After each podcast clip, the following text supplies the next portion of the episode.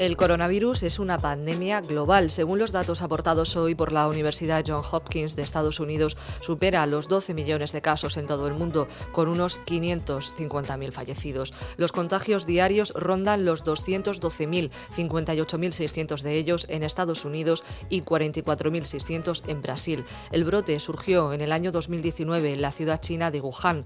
Mucho ha cambiado la situación desde que se iniciara la alerta sanitaria. Sonia nuestra compañera, ha recopilado los testimonios que ha ido recogiendo durante este tiempo el equipo de Onda Regional de Murcia. Lo ha hecho en este caso con la asistencia técnica de Fran Fernández. Lo de China, que es hasta ahora todavía el país donde están prácticamente todos los casos, en el resto del mundo hay más de los que había hace unos días, pero lo cierto es que prácticamente todos los casos siguen estando en China. Coronavirus. Coronavirus. del coronavirus. La incidencia del coronavirus en la Fallecido región. por coronavirus. asunto del coronavirus. del coronavirus, Por el coronavirus. positivo en las pruebas de coronavirus. Ingresos por coronavirus. Va a Coronavirus. entrar en fase 3 de la...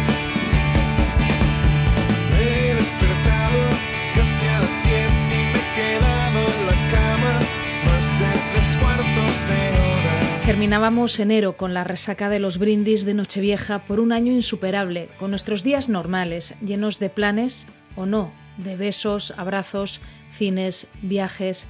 En las noticias ya sabíamos de una epidemia que afectaba a una ciudad, Wuhan, de la que la mayoría nunca habíamos oído hablar. Contemplábamos vídeos en los que nos mostraban cómo en solo 10 días China había levantado un hospital. Hacíamos memes de esa rapidez, pero alejábamos de nuestras mentes una pregunta. ¿Por qué tanta prisa? ¿Qué no sabíamos? Si era como una gripe, ¿por qué tanta alarma? A finales de enero ya teníamos el primer caso positivo en España, en concreto un turista alemán en Canarias. Sin embargo, y a pesar de ello, nuestras vidas en Occidente seguían ancladas en lo que ahora conocemos como vieja normalidad. En Murcia, por ejemplo, el foco mediático estaba puesto en el polémico PIN parental. Lo que van a escuchar ahora es una selección de algunas de las voces que sonaron durante la pandemia, muchas de ellas anónimas, recogidas por los compañeros de Onda Regional de Murcia que durante estas 15 semanas hemos trabajado, no sin dificultades, para hacer lo que mejor sabemos, informar y hacerlo con honestidad.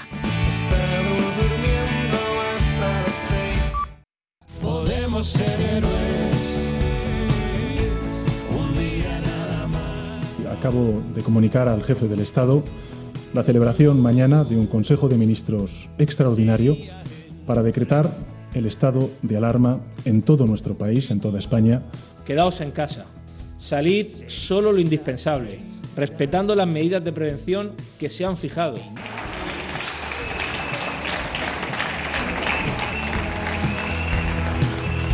Seremos nosotros. Cuando cojo el coche y voy hacia, hacia el hospital, pienso que mi trabajo es más que nunca necesario para, para aliviar el, el sufrimiento de estos pacientes y hacer que todo esto pase mucho más rápido. Y todavía, y crean que lo siento, no ha llegado el momento de los abrazos. Ahora es algo más complejo porque estamos en movimiento y todos sabemos lo que puede llegar a producir este virus en unos días. Lo que quería era correr y ya liberarme de estar estresado en casa. Me he vuelto feliz. ¿Tienes ganas de volver al cole? Sí, y encontrarme con mis amigos. Estamos haciendo videollamadas para que veáis que aquí todo sigue bien, que seguimos con normalidad, ¿vale? Yo estaré aquí de momento y ya saldré a vuestro lado, que también tengo ganas, como es natural, pero las circunstancias mandan.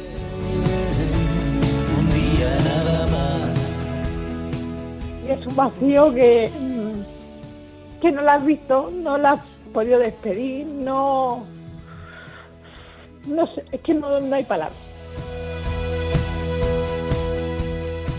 que hoy nos mueve la mano, mañana seguimos con la mano. ¿no? Y yo creo que eso me, me cambió el, digamos, el chip de decir, vamos a tomárnoslo con calma, hoy estoy aquí, toca esto, mañana estaré en otro sitio, tocará otra cosa, pero no me voy a preocupar por mañana porque no sé si voy a llegar a mañana. Nada nos separaría.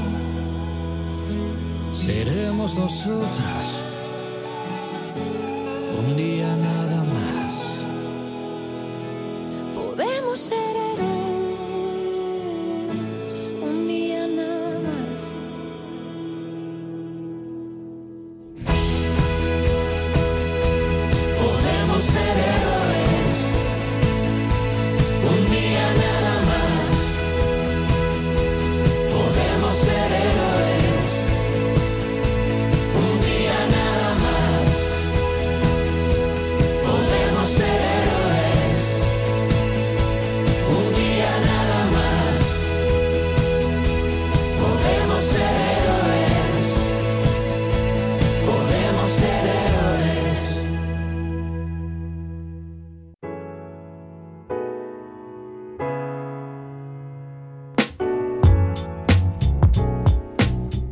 La situación ahora ya no es una cuestión local, ya como hemos estado escuchando, que estaba más centrada en el confinamiento en España. Con la apertura de las fronteras este mes escuchamos la existencia de casos importados y con la vuelta a la normalidad también conocemos la aparición de brotes vinculados a la actividad laboral y social. Ahora han cambiado las medidas y las estrategias a seguir para controlar la expansión del coronavirus. Hemos pasado del confinamiento, que era una medida estricta adoptada en la mayor parte de países europeos, al control y localización de contagios y aislamiento.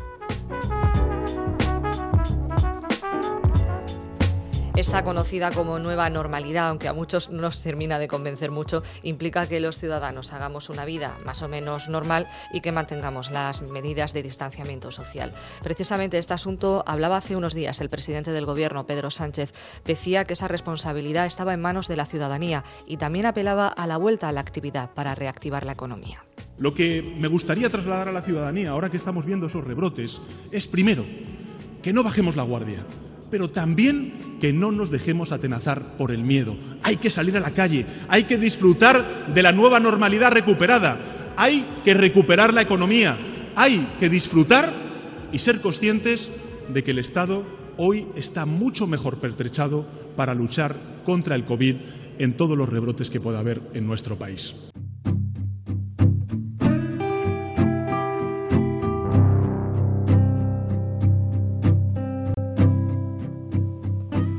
Con la apertura de nuestras fronteras, también la vuelta a una normalidad relativa, han aumentado casos, por ejemplo, en España, pero también preocupa especialmente la situación en otros países, por ejemplo, Estados Unidos, como mencionábamos al principio, y también países de América Latina. Antonio Guirao, investigador del Departamento de Física de la Universidad de Murcia, lidera un proyecto financiado por el Instituto de Salud Carlos III. Hablaba de este asunto así hace unos días. Y donde ahora mismo realmente la situación es muy, es muy preocupante. Sigue en algunos continentes como en América Latina creciendo a toda velocidad velocidad, ha advertido de eso la OMS.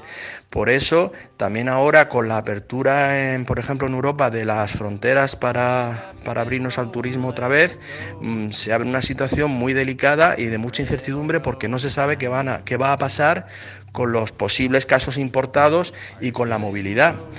Estamos hablando de un cambio en la estrategia a seguir por las administraciones para controlar esos brotes, los que hay activos en nuestro país. Recordemos que uno del que les hemos estado hablando en Onda Regional de Murcia es el importado de Bolivia, que llegó también a la región de Murcia.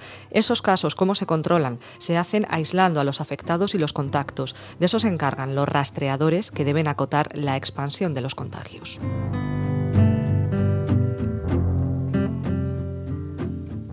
La doctora María Dolores Chirlaque, jefa del Departamento de Epidemiología del Servicio Murciano de Salud, señala que la labor de identificación de contactos se lleva haciendo con otras enfermedades infecciosas desde hace décadas. Ahora se centra en el rastreo de todas las personas que un paciente ha podido contactar dos días antes de presentar los primeros síntomas de COVID-19 y establecer las relaciones de riesgo de contagio que se hace el rastreo, porque no es lo mismo una persona haya estado con dos más que una persona haya estado con 100 más. Imagínate si ha estado con 100, porque en el trabajo resulta que ha ido con 40, en su casa está con 4, pero luego ha ido a otro sitio que ha estado con 10, a otro sitio que ha estado con, con 8, y entonces todo eso tenemos que conseguir a todos, por ejemplo, imagínate que son 100, eh, el listado de los 100, los teléfonos de los 100, llamarle a los 100 y explicarles también todo un trabajo intenso el que se está realizando en todo el país.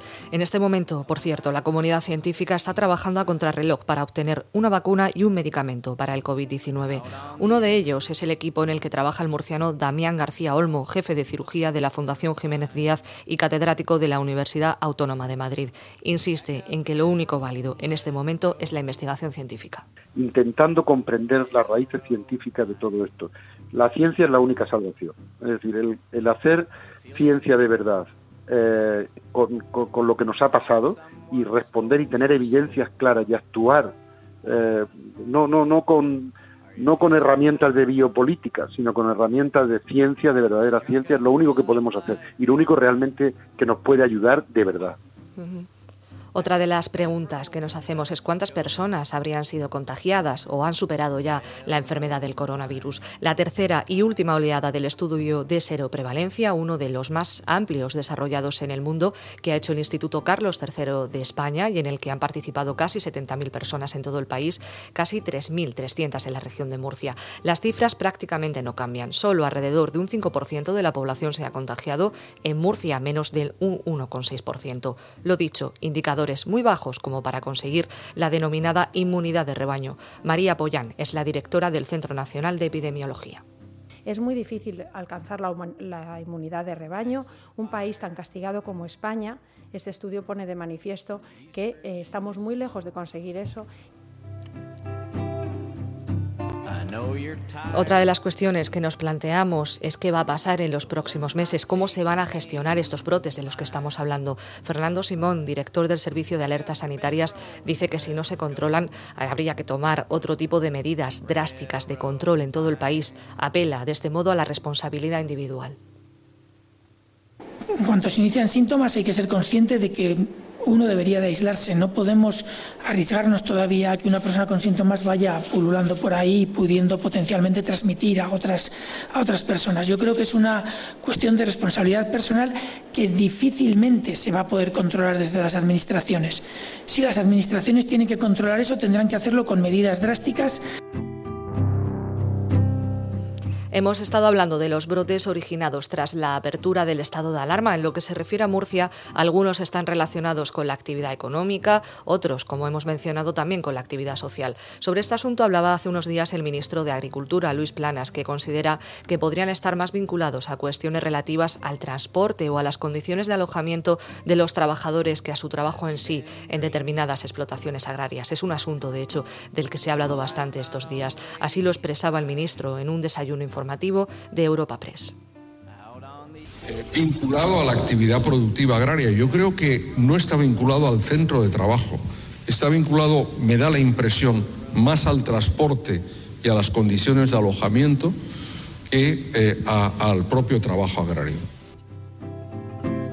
La prevención de riesgos es fundamental, pero choca en algunos casos con las particularidades del colectivo de temporeros. Por ejemplo, en muchos casos, personas con pocos recursos que viven hacinados, como apuntan desde el sindicato UGT. Cristina Navarro, responsable del sector agroalimentario del sindicato, lo ha ido mencionando también así. Conviven mm, muchas veces hacinadas y eso es algo que no se puede controlar, puesto que es economía sumergida y está en un sector que no se puede controlar muy bien. Entonces, la responsabilidad mm, para mí, para nuestro sindicato, recae en, el control que tengan los empresarios de, los, de la medida de seguridad con los trabajadores. Aunque estamos ya al final de la mayoría de las campañas agrarias, las altas temperaturas de estos días dificultan la compatibilidad de los equipos de protección con las jornadas de trabajo en plena epidemia. Algunos de los brotes, por cierto, también han causado un rechazo social. Desde esos racismos subrayan la especial vulnerabilidad de un sector importante del colectivo de temporarios, que es el del inmigrante,